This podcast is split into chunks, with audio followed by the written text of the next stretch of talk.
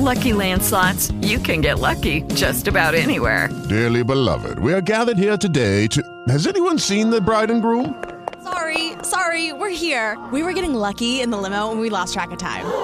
No, Lucky Land Casino, with cash prizes that add up quicker than a guest registry.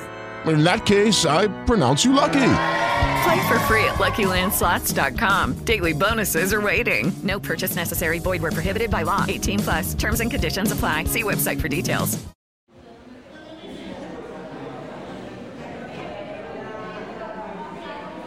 Monstruos de Toledo.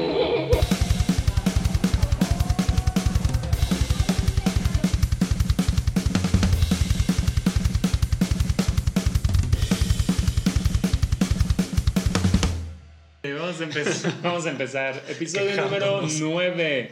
Feliz año nuevo. Feliz año nuevo. Feliz año a todos. Feliz Día de Reyes. Mencionaste hace rato. Ah, sí, ya, tuvimos ¿no? que iniciar de, tuvimos que iniciar. ¿Cómo les fue de Reyes? A ver, bueno, vamos a saludar. Primero, Cuco, ¿cómo estás? Este, muy bien, gracias. Eh, hemos tenido un año muy importante, ¿verdad? Porque ya estamos en el 2024. Este, Maestros y Metaleros está presente en este fin de año y en este inicio de, de año. Y yo creo que todos, o la mayoría de todos nosotros, hemos disfrutado estas fechas. Son fechas para estar a gusto, tranquilos, descansando. Los que tenemos el privilegio, ¿verdad? Porque muchos otros trabajan hasta 24, 24/7 con un día de descanso a la semana. Pero tenemos la dicha y la estamos disfrutando. César, ¿cómo estás? ¿Qué tal? Buenas tardes, buenos días, buenas madrugadas, buenas noches. Depende de donde nos escuches. Pues es un año eh, en este país, año electoral, todavía hay cierta incertidumbre. Eh, la economía no arranca como quiere, pero pues vamos a ver lo mejor que somos nosotros, una vida más optimista y a seguirle dando. Ya en este 2024 yo cumplo 50 años. Ya, ya soy de medio siglo. Apenas. Apenas mis primeros 50 años más difíciles de mi infancia. Dicen, dicen que, que, no es, es más que juventud acumulada, ¿no? Así es que... Y sí ahí dicen, vas. ¿eh? Que los primeros 50 ha sido más difícil. Ya después aprendes a caminar y hacer las cosas por ti, por ti Sí, mismo. por, tu- por sí solo. Por sí solo. ok, también este, hace rato mencionábamos que nos quejamos en el, hace dos eh, episodios de que éramos los últimos eh, sistemas educativos de aquí del, del país en salir de trabajar. De la Le- Secretaría, le- ¿verdad? Le agradecíamos a la Secretaría de Educación de Guanajuato ser los últimos en, en salir, pero ahora no nos quejamos, vamos a ser los últimos en, en entrar. Así es que se equilibraron las, las energías. Primero nos quejamos, ahora estamos agradecidos. Todavía podemos disfrutar un poquito de los reyes que les llegaron a nuestros hijos. Así es que pues ahí vamos dándole. Y sobre todo que, que tengamos un muy buen año 2024 y pues como dice César, año electoral, pero pues ya no la sabemos, ¿no? Ahora sí, Sí. que esto es como cuando Ese es llega... el año de Hidalgo. es como cuando llega el ladrón, órale, órale, ya se la saben. Pues sí, ya no la sabemos. Sabemos que empezamos eh, con los bolsillos un poquito apretados y sobre todo que, que es la cuesta de enero y luego la de febrero y la de marzo. Y ahora sí estoy resintiendo la cuesta de enero, ¿eh? Sí. ahí ando de bravucón, pero Pero ahora sí se siente. Bueno, órale, pues vamos a empezar. Tema, este, ad hoc, ¿no? Para- Eh, sí, porque César para- decía, hay que estar optimistas Ajá. y como que ahorita decir, vamos a hablar de, de este género que, Está un poco que, te, que te hace darte cuenta contrastado. que por muy mal que estés, no estás tan mal. No, siempre va a haber alguien peor que tú. Así, como dicen, ¿no? Si siempre va a haber alguien mejor que tú, siempre va a haber alguien más Sí, fregado. sí, como que- con todo. Como leí por ahí en, un, en una red virtual, red social, Ajá. muchos quejándose que ya están en el trabajo cuando deben estar agradecidos que hay trabajo y no estás mandando 100 currículums para ver a dónde entras a trabajar. Exacto. Así es que hay que ser optimistas. Ahí vamos entonces. Pues vamos a empezar. Tema Doom Metal. ¿Y por qué el Doom Metal? Porque nos faltó. Sí, nos faltaba en la de... temporada anterior habíamos hecho, si ustedes lo recuerdan, estas explicaciones, ¿no? De los diferentes subgéneros del metal. Y el Doom Metal fue uno de los ausentes. Y tiene mucho impacto, ¿eh? Mucho impacto cultural, este, sobre todo en Europa. Sí. Por ahí vi que Candlemas, por ahí de 1990, era de las bandas más escuchadas en, en esa región, este, la séptima banda más escuchada de Finlandia y no sé, creo que eran entre 10, 15 o 20 millones de álbumes vendidos. Órale. Es un género impactante que a lo mejor aquí en Latinoamérica sí pasa un poquito ¿Desapercibido? Sí, ¿verdad?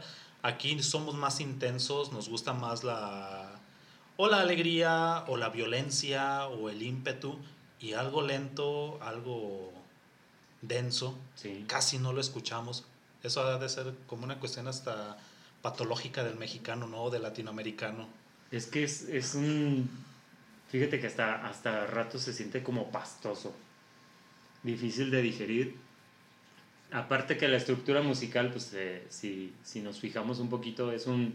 Se le denomina como low tempo o un tiempo más, más lento, a pesar de que las guitarras también pueden ser un poquito pesadas. En la cuestión de la batería es un poco más este, mesurado el uso de la misma, pero sí, sí se siente pesado. O sea, sí está, Y fíjate que en la batería también hay algunas bandas que sí le echan su doble bombo y sus redobles con Ujú. todo, porque también está esta otra variante del Death Doom Metal. Y le pegan sabroso a la batería, pero ¿cómo sabes qué es Doom? Pues al momento de estar cantando y los guitarrazos, ¿no? Que son densos justamente eh, de una nota a otra. Yo creo que sí es lo que se conoce como los cuatro cuartos, este, una unidad completa. Se Y en, tarda. en el caso del prog, Sí. se aventan hasta 16 en un tiempo de notas cuatro. en un tiempo de, De cuatro. sí, o hasta más. Sí, pareciera. Pues vemos que también en, en Latinoamérica pues hay diferentes tipos de, de fiestas a sus pueblos, a sus patrones, santos patrones. Y pues no podemos escuchar Doom, me imagino, con los hermanos brasileiros, cuando su música es alegre, tambores, bailes, muy Los festiva. colombianos. Los argentinos. Así es que pues este tipo de música pues la escucha personas que tienen cierto grado de estudios filosóficos, metafísicos, pero así de, de que llegues y oh, a la fiesta y voy a poner a Paradise Lost, se quedan y eso, oh, quítalo, eso está muy... Pues, Sí, es no, estoy, no estoy en funeral. Imagínate si eres de Centroamérica y te gusta el doom metal y estás ahí en la playa, este, no cuadra, No, no va, se- como que no se No, no, puede, el no, mismo va a dar, medio no te va a lo dar permite. ganas de irte a meter al mar y ya no salir otra vez. Trágame, tiburón, trágame.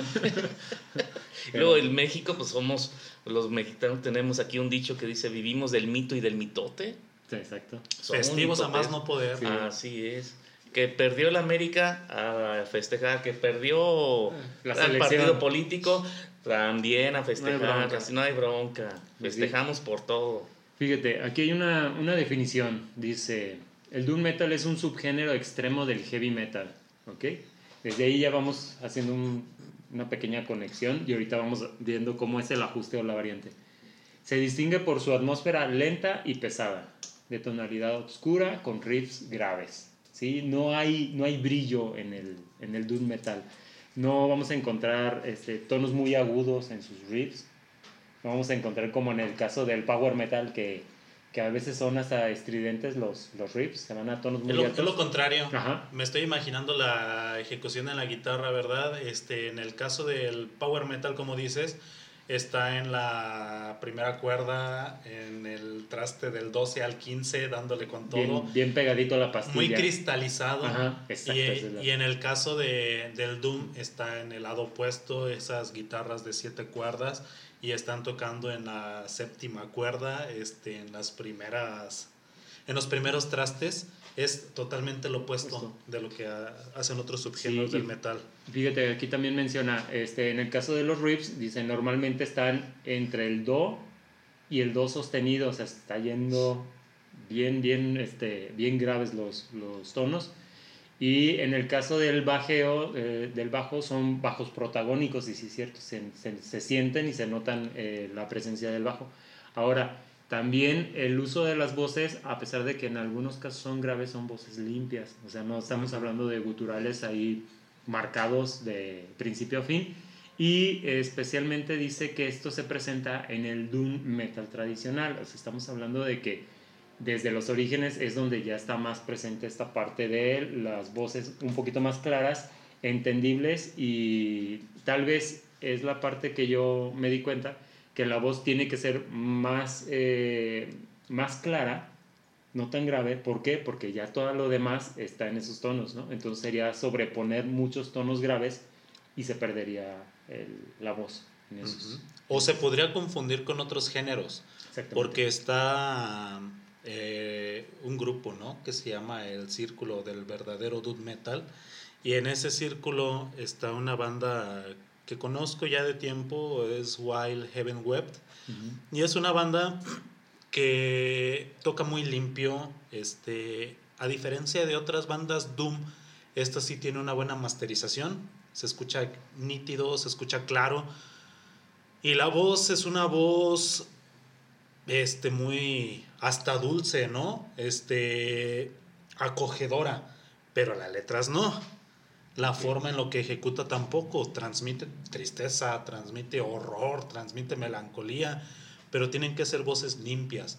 No es una voz aguda, no es una voz grave tampoco, Sí, es no una voz que oscila también entre estos dos este contrastes. Ajá. Y esto que dices de, de que las afinaciones se encuentran en, en re, eh, En en do. do, do sostenido, significa que están abajo, ¿no? Normalmente una afinación de una guitarra eh, se dice que está en mi. Detrás de mi está re. O sea, le bajas medio tono y ya es re. Y nomás con ese medio tono que le bajas ya se siente Pesadita. pesadito, ya se siente la cuerda muy floja y ya el sonido es distinto. Pero imagínate bajarle no medio tono, sino tono y medio. Este, eso ya genera una densidad. Y bajas Tremenda. frecuencias se sienten. Ahora, ¿por qué se bajó un medio tono o un tono? Pues como ya lo hemos comentado en otros episodios, esto se debe en gran parte al famosísimo Tommy Yomi, ¿verdad? Este es Black Sabbath, es de los precursores también del, del Doom. Ajá, y del Tienen uno, unas canciones en las que se manifiesta muy claramente este estilo. Eh, recuerdo la canción Electric Funeral de, de Black Sabbath del segundo álbum de Paranoid y también la canción que se llama Hand of Doom. Esta canción de Hand of Doom mm, como que le va tirando la psicodelia y creo que por mucho tiempo eh, la el rock psicodélico era una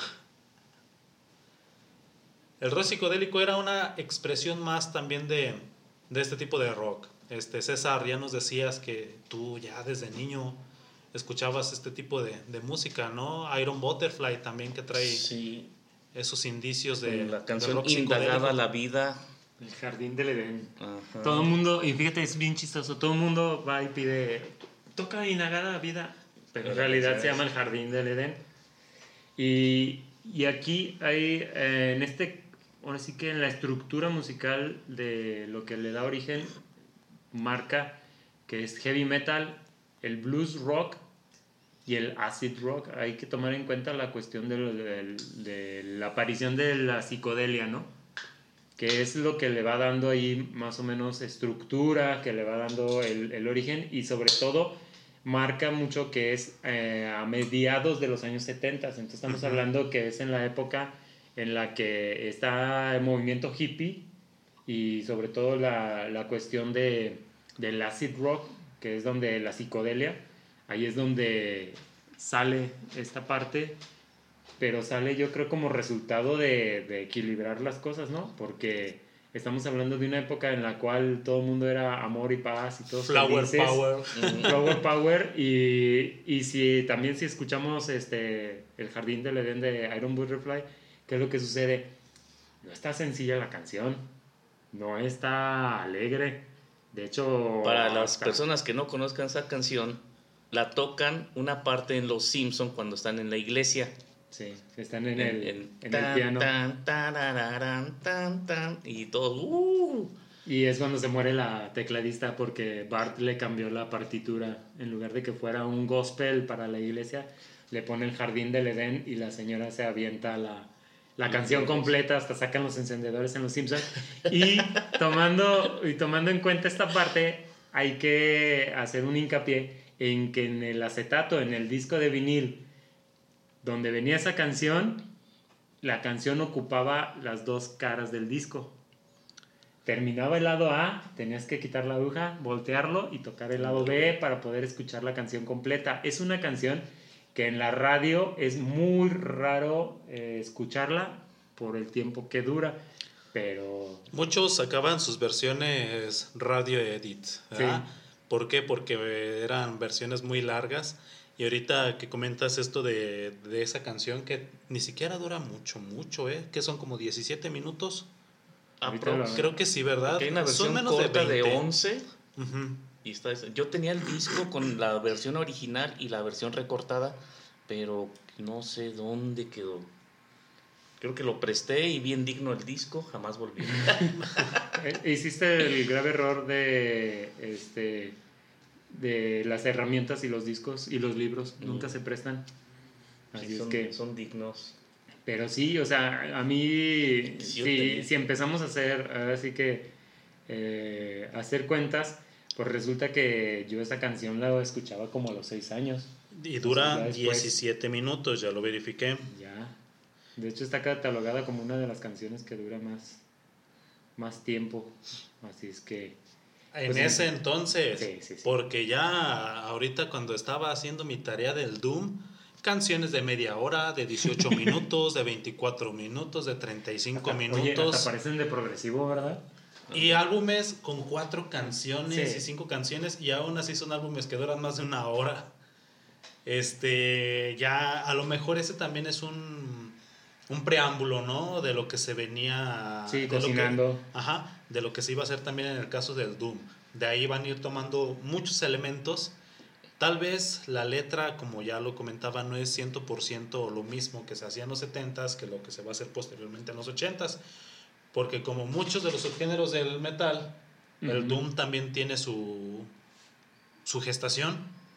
Ya como, como subgénero, no sé si en el, creo que en el 86 o algo así, no recuerdo bien. Pero es con un álbum de Candlemas que se dice, aquí comienza el Doom, esto ya es, El ya es Doom ya- Metal. Ya se le da el banderazo de salida. Sí, ya se le reconoce, ya tiene identidad, ya tiene autenticidad y empiezan a surgir los demás subgéneros también del, del Doom, que de hecho Oh. está de pasos también interesantes. Ahora, fíjate, aquí hay un... No, sí, todas las variantes también está padre.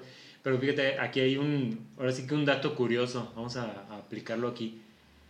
Se van a sorprender de que Kiss resulta que también hizo su aporte importante. Tiene una canción que se llama God of Thunder del álbum Destroyer del 76. Ah, sí. Se supone, se dice que esa canción también ya está dentro de los parámetros como Doom Metal, o, sea, o como un precursor de tal. Obviamente no lo vamos a escuchar tan, tan así, pero sí está presente el, en este caso. Entonces, ¿qué es lo que sucede? Puede ser que experimentando llegaran a este punto en el que todavía no sabían, hasta que llegamos a la banda que menciona Cuco, en el cual sí dicen, ahora sí, esto ya, es, ya tiene el sonido, ya tiene la estructura. Es como en el caso de Black Sabbath, ¿no?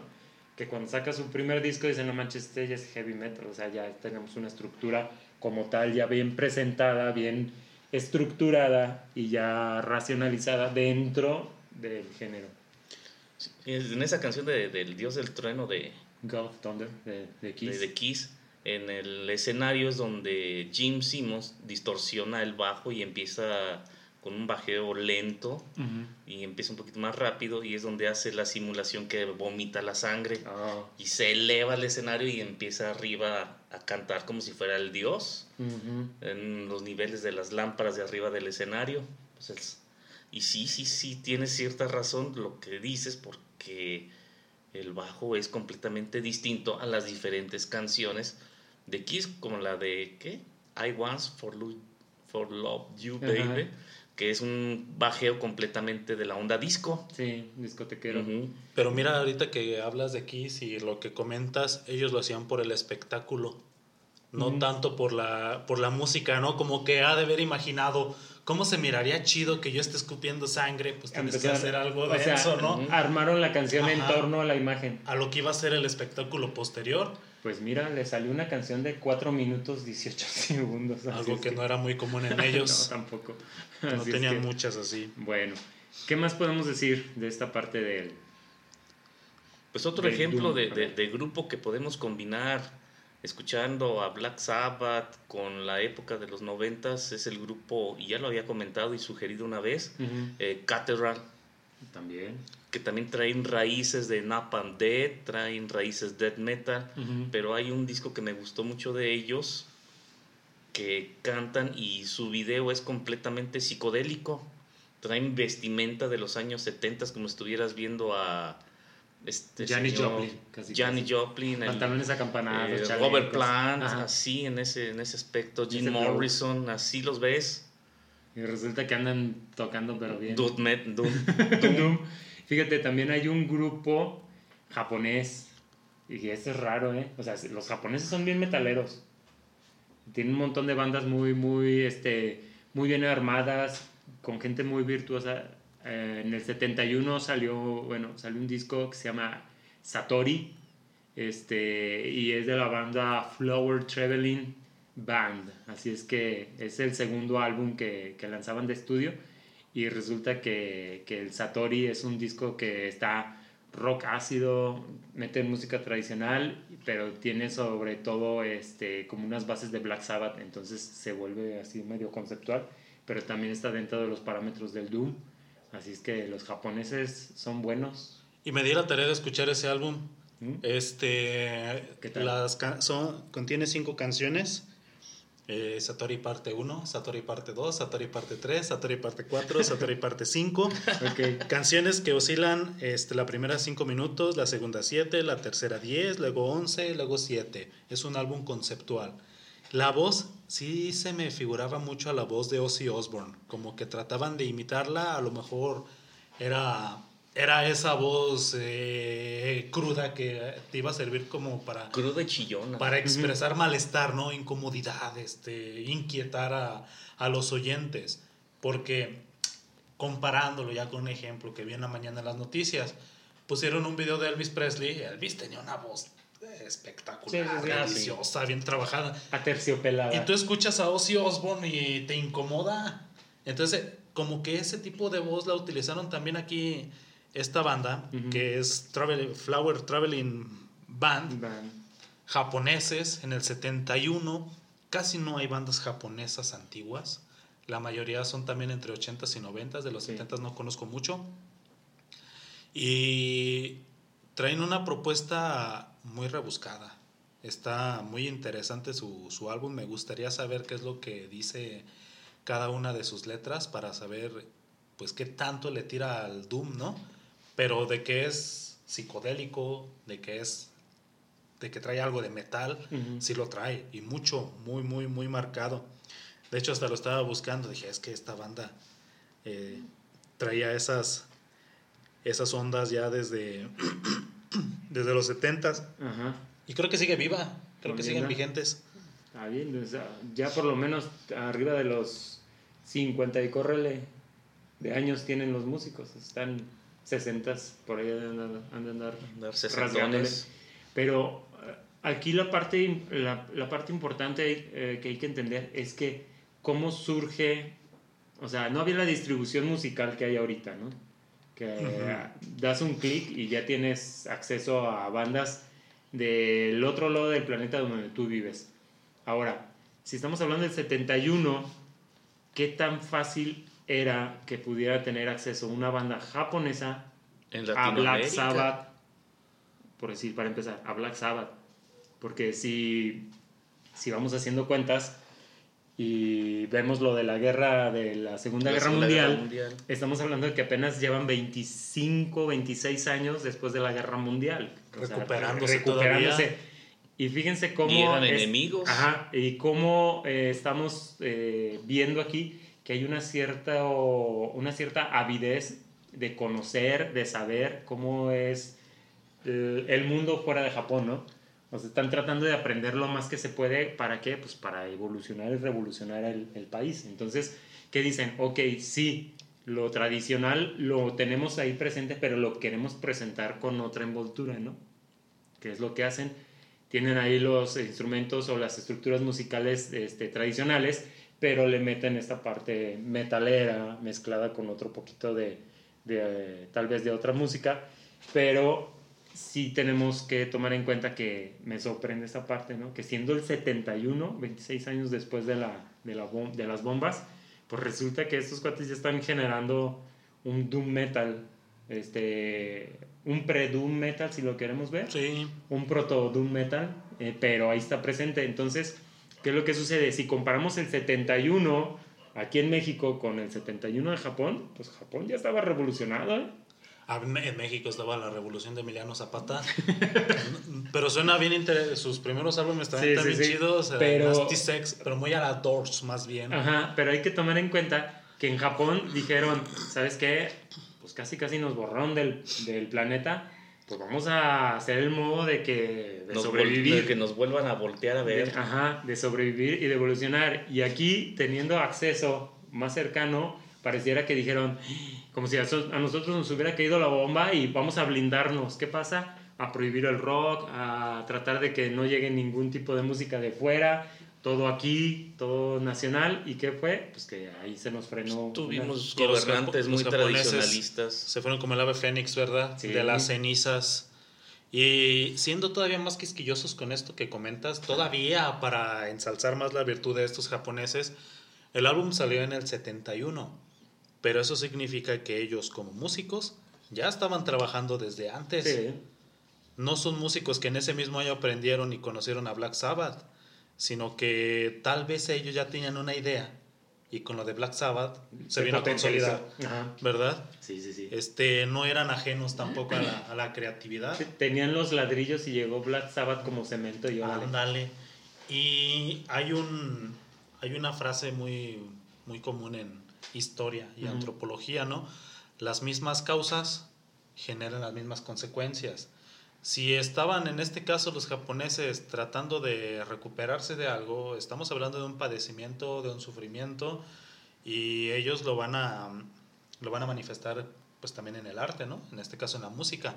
Ese malestar y esa incomodidad que Sí. tenían. No te iban a sacar ese, esas bandas hippies de alegría y No. felicidad. No, no podían. Tenían que hacer algo más ácido. Y lo hicieron. Sí, porque fácilmente estos músicos les tocó la bomba. Sí. Como niños. Sí, como, niños, como niños. fácilmente. Entonces sí es algo que pudiera haber marcado y decir, ¿sabes qué? Pues estamos traumados, vamos a ver cómo salimos del Yo creo que trauma". mutaron ¿verdad? y las manos. Son los Godzilla. De- de esa No, no es cierto, perdón a nuestros amigos japoneses que nos escuchan. Sí. Los admiramos. También Sí, sí, cuán- sí. cuántos parientes si sobre, son sobrevivientes de esas explosiones, cuántos de sus familiares Pudieron fall- haber muerto. Ah, exactamente. Entonces fue- se fueron por ese ámbito. Fíjate, también aquí lo que, lo que estoy viendo es en... Lo un poco grave, esta, en este caso sí la tiene. Y hace poco estuvieron aquí en el Candelabrum Fest, este Candlemas, que dicho sea de paso, ahí estaba viendo también que justamente como Latinoamérica no se presta mucho para, para este género, fue por ahí del 2015 que se hizo una primera gira para acá de estas bandas de, de Candlemas y otros más que andan tirándole ahí al Doom. Paradise Lost, que también es. Le está tirando al Doom. También estuve ahí en el, en el Candelabrum, ¿no? Es como si el Candelabrum eh, tuviera ese enfoque, Más ¿verdad? Más pesadito. oscuro. Pues ya ves, su publicidad es gente con atuendos de monje, cara cubierta, nomás con unas luces y unas velas. Ajá. Se apagan esas luces, esas velas y llega la oscuridad. No reflejan mucha alegría en, sus, en su propaganda para los festivales. Y es diferente al Hell and Heaven. Y Exacto. diferente al. ¿Cómo se llama este otro? Metal. ¿Qué? Heavy Metal Fest Algo así. Pues sí, es, es- que- es- tiene enfoques distintos. que hacen en Monterrey. Ajá. Y este se llama hasta Candelabrum Fest. Y fíjate lo que he escuchado últimamente a raíz del, de las cancelaciones del Hell and Heaven, que resulta que, que el Candelabrum se, lo están volteando a ver las bandas, porque lo ven como un festival más serio, más comprometido, incluso para las cuestiones de los grupos, eh, les resuelven muy rápido las, las peticiones y todo, entonces este, se, está, se está abriendo brecha en- entre los festivales de, de metal. De, Hay que comprar ahorita los boletos. Están caritos todavía, ¿no? ya, ya, ya vi la lista. y, y fíjate que... Para de- irnos un sabadito. dentro de estas, de estas bandas también que tienen vocalistas este, sin llegar al, al gutural, pero con voces graves, está Type of Negative, no sé si lo, lo han escuchado ustedes. Sí. Tienen una canción que es muy popular, que es la de My Girlfriend's Girlfriend. Entonces, este, tienen ese sonido, guitarras, ritmo medio lento en comparación de, de un grind metal, pero, pero la voz es pesada, es este... Que por lento. cierto ya falleció. Sí, el vocalista, de alguna enfermedad hepática, creo que fue el, este, Su- sus motivos de, de trascender. Sí, del, el, el por qué se volvió alérgico a la vida. Entonces, este, también ahí si quieren escuchar una banda que es un poquito más actual, entre comillas, porque pues, la banda realmente no es, no es este, de principios de los 2000, sino más, más atrás. Entonces, sí, sí es una buena banda. Finales de los noventas. Pues. Sí, finales de los 90. Entonces, Tiene sí una es- canción que sí está es- muy padre, la de Christian Woman. Ajá, también, esa está chida. Y pues hay que tomar en cuenta que pues es del 93, es cuando se volvió muy popular. Entonces es de Brooklyn, Nueva York, hasta raro, fíjate. No es, no es un lugar muy común en el cual surjan bandas de... O son de California. ¿no? Sí, o del centro de, de los Estados Unidos Sí. donde la vida es aburrida, dicen algunos. Entonces, este, pues estos son ¿Qué es la cosmopolitas. costa este, costa oeste? Fíjate algo que ya ahorita que llegamos ya a los noventas, ¿verdad? Ya llegamos a los noventas. Es la consolidación del género Sí, en los noventas. Empiezan a surgir los diferentes subgéneros del, del Doom. Empiezan a sobresalir muchísimas bandas. Y aquí ya hay bandas que son tal vez más conocidas, más populares, eh, con un mayor impacto. Ya si te metes a navegar en YouTube ya las encuentras fácilmente. Este, bandas como Paradise Lost ya Sí. tienen su origen en los noventas. My Dying Bride. My Dying Bride, Anatema Sí. de los noventas. Eh, Candlemas se consolida como una bandotota. Este, Catedral también lo tenemos ahí muy sólido en los noventas. Entonces, por diferentes partes ya del mundo, el Doom Metal empieza a posicionarse.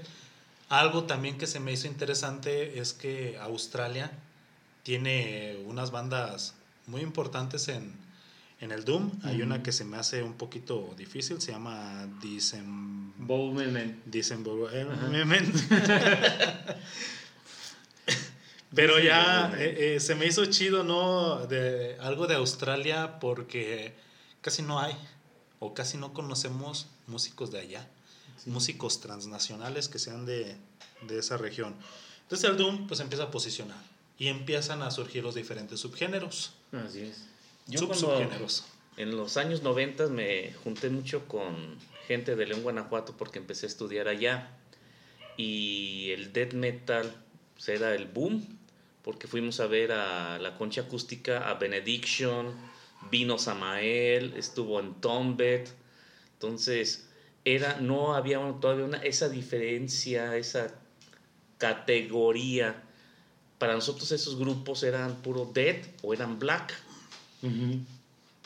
Entonces, al escuchar que ahora ya Doom, digo, Doom Paradise Lost es un Doom metal gótico, para nosotros, para mí en su momento era death metal.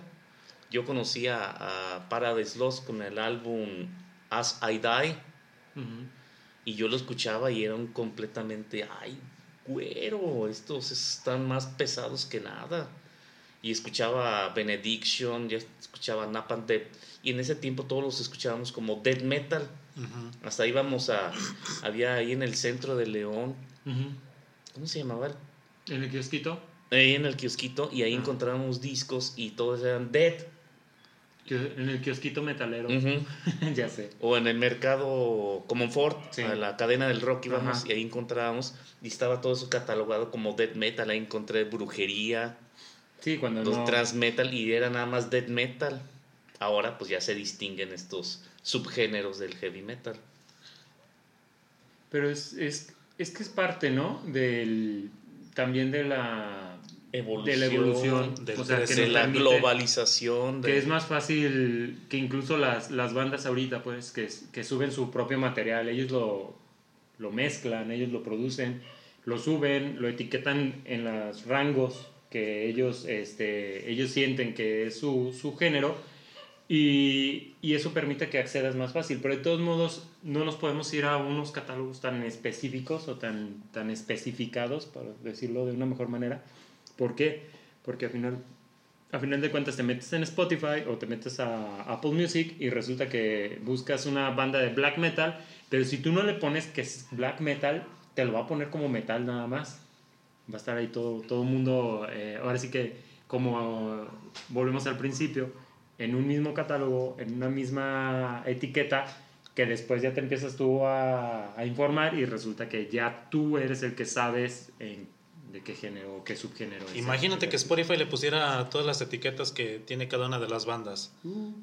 Sería titánico, ¿no? A Pero sí, pero sí lo puedes encontrar. O sea, sí, si tú pones black metal, te va a poner bandas de black metal. Pero si pones el nombre de la banda y bajas del disco, el disco va a aparecer como metal, nada más. Y si no, te salen playlists hechas por mu- algunos Sí, sí, sí. sujetos Ajá. que ya ahí tú también puedes este, ir conociendo estos subgéneros, ¿no? Pero bueno, a fin de cuentas todo esto sigue siendo metal. Sí, sí, es sí. un metal que a lo mejor por esa necesidad de identidad le quieres poner una etiqueta y te das cuenta que no es lo mismo estar escuchando, este, ahora sí hablando del doom metal, un My Dying Bride y estar escuchando pues Halloween, ¿no? Que ya Sí, comentamos sí. que era más más fantasioso. Entonces, como que dices, es que yo no estoy de ánimos para estar escuchando al- algo alegrón. Entonces, te tienes que identificar de alguna forma con un género. A veces la misma personalidad ya te va encasillando en ciertas cosas. Y se convierte en música intencional. Sí. Porque a lo mejor en los noventas, como dice César, pues ellos decían, nosotros somos dead, ¿no? Y las letras también eran acerca de, de la muerte y del, del horror. Y la intensidad también era la misma Así es. pero era porque pues todavía se estaban estaban germinando estas estos estilos estos géneros que ya con el paso de los años pues se van separando del, del tronco común Sí. y qué ocurre con los diferentes subgéneros de, del doom a mí se me hizo bien interesante que parece ser que es uno de los subgéneros que tienen más más divisiones Más este ajá porque había otros en los que no, no encontrábamos tanto pero en el caso del doom metal se clasifica en Mira, vamos a hacer una cosa, espérame, antes de llegar a esta parte. Para que se entienda un poquito mejor de lo que estamos hablando, por qué se vuelve denso el, el Doom, ¿no? Sí. Temas de los que habla. Tiene mucho simbolismo religioso.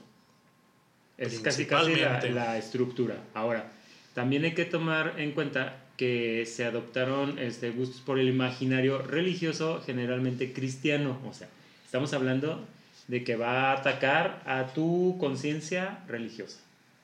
¿sí? O sea, te va a sacudir en esa parte. Te va a En tus dogmas de fe. Exactamente. Entonces, ¿qué es lo que sucede? Es por eso que luego es, es pesado, ¿no? El, el- tratar de digerir el, doom metal. ¿Por qué? Porque te van a hablar de religión, te van a hablar del, de lo bueno, de lo malo, de lo peor, eh, ligado a la religiosidad. Y es ahí donde se vuelve un poquito este, difícil la cuestión del, del doom metal. Ahora sí, los subgéneros que salen tienen mucho que ver con esta parte de en qué se basa el doom. Con el enfoque Ajá, el enfoque verdad que le están dando. Ahora sí, ¿cuáles son? Subgéneros este subsubgéneros uno de ellos es el doom metal tradicional. Aquí en este doom metal tradicional están ya algunas bandas de las que habíamos comentado. Principalmente está pues Black Sabbath, está estos Flower Traveling Band y ya pues más actuales eh, encontramos bandas como Ceremony, eh, Blood Ceremony más bien, Ujú. este Uncle Acid and the Dead Beats, eh, que no me di la oportunidad de escucharlos a ellos, debería. Pero fíjate cómo hasta los nombres de las bandas parece banda hippie de los, de los 60, 70. Sí. Ujú. Nombres bien largo, tototes. Sí.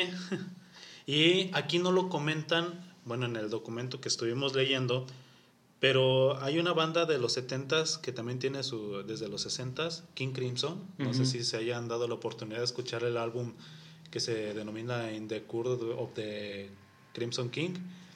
Y también algunas de las canciones que tiene ese álbum ya oscilan también entre el Doom. Tiempo atrás hablando con mi hermano, este decíamos que pues sí, ¿no? Black Sabbath eh, le va tirando la onda al metal y King Crimson al Doom. Este que ya en una oportunidad pues también deberían Deberíamos hablar de deberíamos escucharlo y deberíamos analizarlo.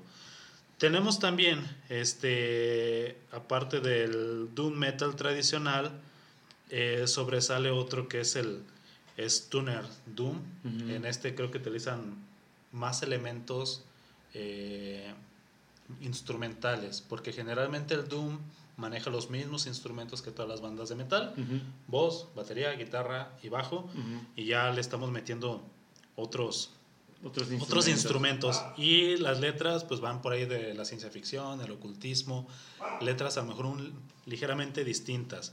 Doom metal épico, ¿quiénes dijimos que era del Doom metal épico? Pues el Candlemas, ¿no? Sí, Son cambia los, más, es el referente. los exponentes. Oye, y también hiciste una mención que es importante retomar, Circle of True Doom.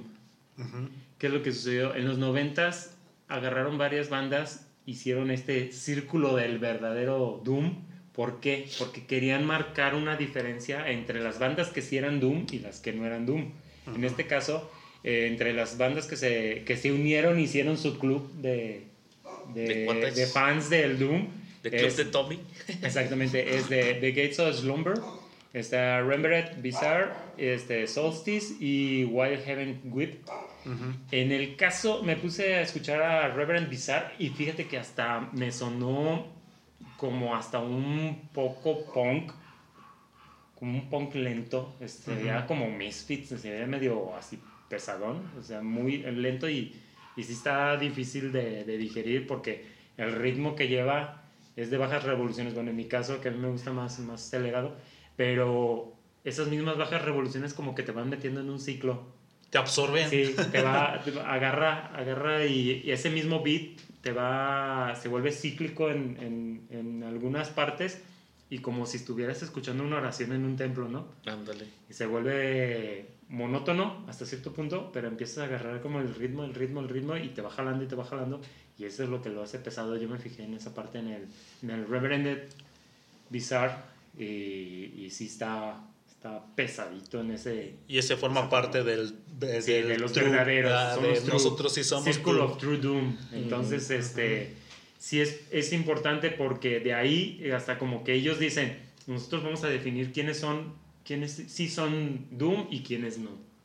Entonces, casi, casi, si vas a un concierto de, por decir, si vas a un concierto de Gates of Slumber y veías los que abrían el concierto, las bandas que tocaban junto con ellos, decías, "Ah, ok, entonces ellos sí son Doom. ¿Sí? Como que eran, se volvieron como que ellos eh, se autodenominaron como referentes del Doom. Ándale, así como maestros y metaleros. Ándale, exacto. Entonces, Pioneros. Pioneros en esto. Ajá. Entonces, sí es, sí es importante saber que pues, estas tres, cuatro bandas eh, se autodenominan como verdaderos Doom. Y entonces es ahí donde, en los noventas, es donde se empieza a dar el, el, sí que el boom y empiezan a surgir bandas y como que ellos dicen, tú sí, tú no, tú sí, tú no. tú Y sí". sí es muy clara la diferencia entre una de esas bandas con las de los otros subgéneros, ¿eh? Porque justamente ahorita que hablando de otros subgéneros está el Death Doom Metal. ¿Y qué es lo que hace el Death Doom Metal? Estos vatos sí le meten una batería más revolucionada y sí le meten guturales. En este caso, My Dying Bride le mete guturales, le mete este, percusiones más intensas, aunque la densidad y las letras y lo demás sigue Sigue siendo lo mismo, siguen siendo canciones muy largas, de 12, 14, 15 minutos, este, pero sí se escucha diferente estos que, que lo que comentabas, ¿no? Eh, Sí. Wild Heaven Whipped es muy diferente a My Dying Bride. Y sí. los dos se podría decir que son Doom, pero no es True. Y el otro es Pero sí, ahí podemos ha- hablar de los del círculo del verdadero Doom, este, son la nueva escuela y detrás de ellos estaría la vieja escuela que estaría Saint Vitus, este, está Witchfinder General, este, Candlemas, Trouble y The Obsessed y Cathedral. Esos son los de la vieja escuela.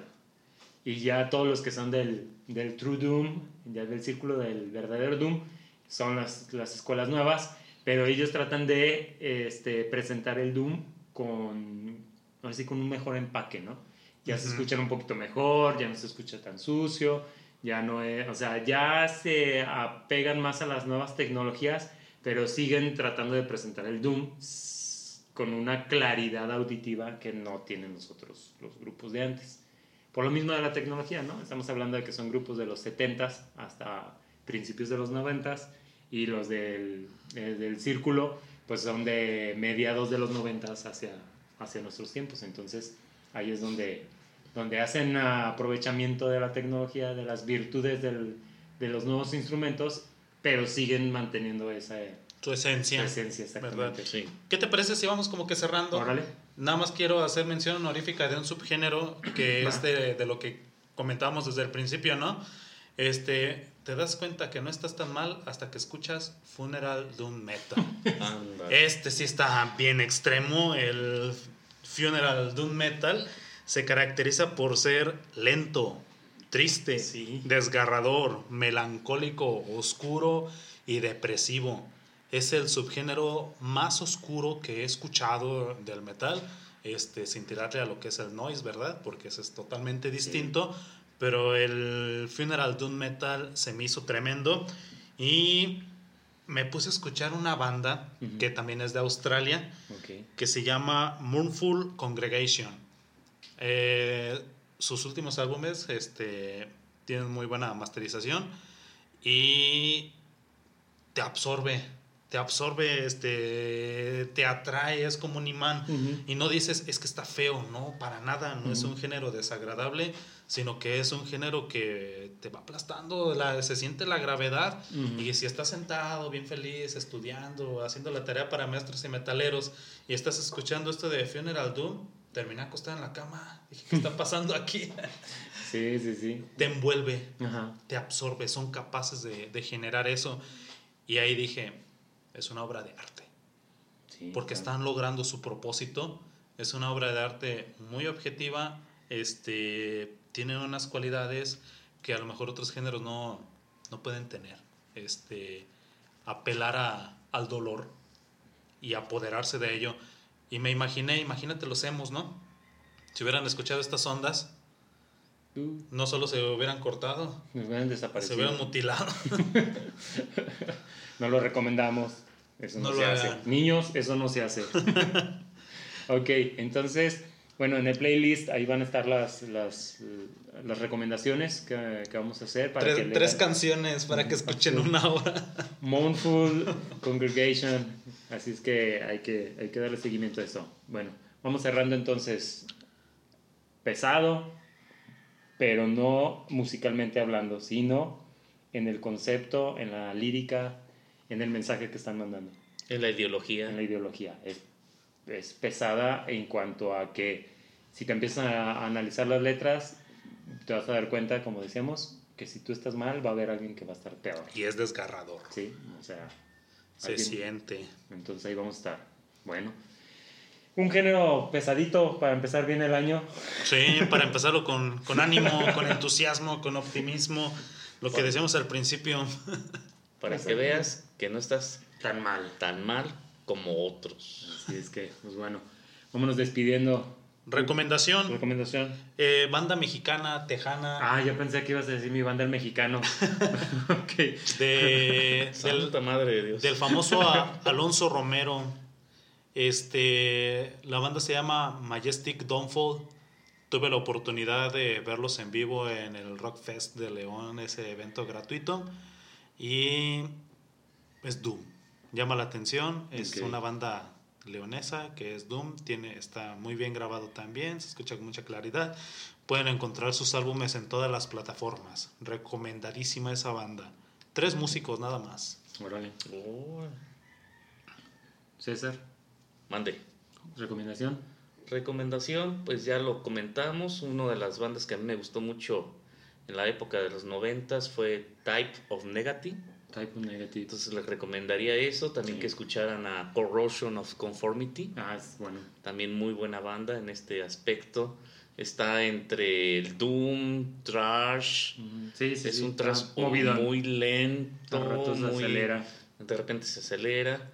Entonces esa sería mi recomendación. Bueno, en mi caso, eh, Carrier Wave, eh, me lo encontré ahora en la semana. Se me escapó uno, no lo descargué y se me perdió en un... En una, Y ya no lo vas a en un encontrar. ring. No, me- y estaba bien chido y lo iba a descargar y se me pasó y ya después cuando vi otra de búsqueda ya se me fue. Pero en este caso, Carrier Wave tiene muy buen sonido. eh, tienen un sencillo del 2003, ah, apenas salió, el 31 de octubre. Se llama Civilized es, y es el sencillo que, que están presentando. Tienen sencillos desde el 2000, 2022. Es una banda relativamente nueva. Y este, escuchen los Carrier Wave, tienen buen sonido. Así es que, dato curioso, ya lo dijimos. Kiss en el Doom Metal como precursor. Sin querer queriendo, yo esos creo, como el chavo Ocho. Clameros. Pero te digo, es por el, el espectáculo El. ¿no? que querían hacer. Siempre por el espectáculo. Ok, pues este, nos despedimos, Cuco. Gracias, gracias por acompañarnos hasta esta parte del episodio. Espero que lo hayan disfrutado y de verdad les recomiendo este subgénero. Ya nos vamos dando cuenta que en el metal tenemos absolutamente de todo para todos, así que a muchos de ustedes a lo mejor se van a identificar con esto. Alina, probablemente este subgénero te guste, tú que buscas estas ondas. Ok, tenemos de chile de dulce y de manteca. Ándele. César. Pues les deseo a todos, que las, todas las personas que nos escuchan, que tengan un excelente año 2024 y no dejen de escuchar heavy metal. Eso. Bueno, pues yo en mi caso eh, me despido. Les deseo muy feliz año nuevo. Que todo salga bien, que todo salga perfecto, que tengan mucha salud, mucho trabajo. Para que luego no Y nos- muchos aprendizajes. Exacto. Y si te pasa una experiencia negativa, no lo tomes que Dios no me quiere. es un aprendizaje. Exacto. Estamos viendo, cuídense mucho, muchas gracias por escucharnos. Acuérdense seguirnos en nuestras redes, ya saben, siempre les pongo ahí el link en la descripción del, del Escríbanos, Sí, manden apoyen. comentarios, aportaciones. Suscríbanse. Es importante esta parte, nos ayuda mucho para que el algoritmo nos promocione más. Cuídense mucho, nos vemos. Bye. Feliz año.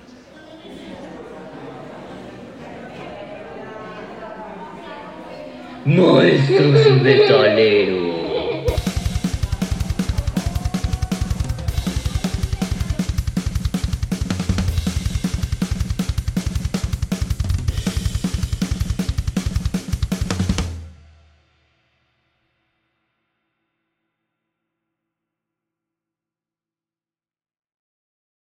Lucky Land slots, you can get lucky just about anywhere. Dearly beloved, we are gathered here today to. Has anyone seen the bride and groom? Sorry, sorry, we're here. We were getting lucky in the limo and we lost track of time. No, Lucky Land Casino, with cash prizes that add up quicker than a guest registry. In that case, I pronounce you lucky. Play for free at LuckyLandSlots.com. Daily bonuses are waiting. No purchase necessary. Void where prohibited by law. 18 plus. Terms and conditions apply. See website for details.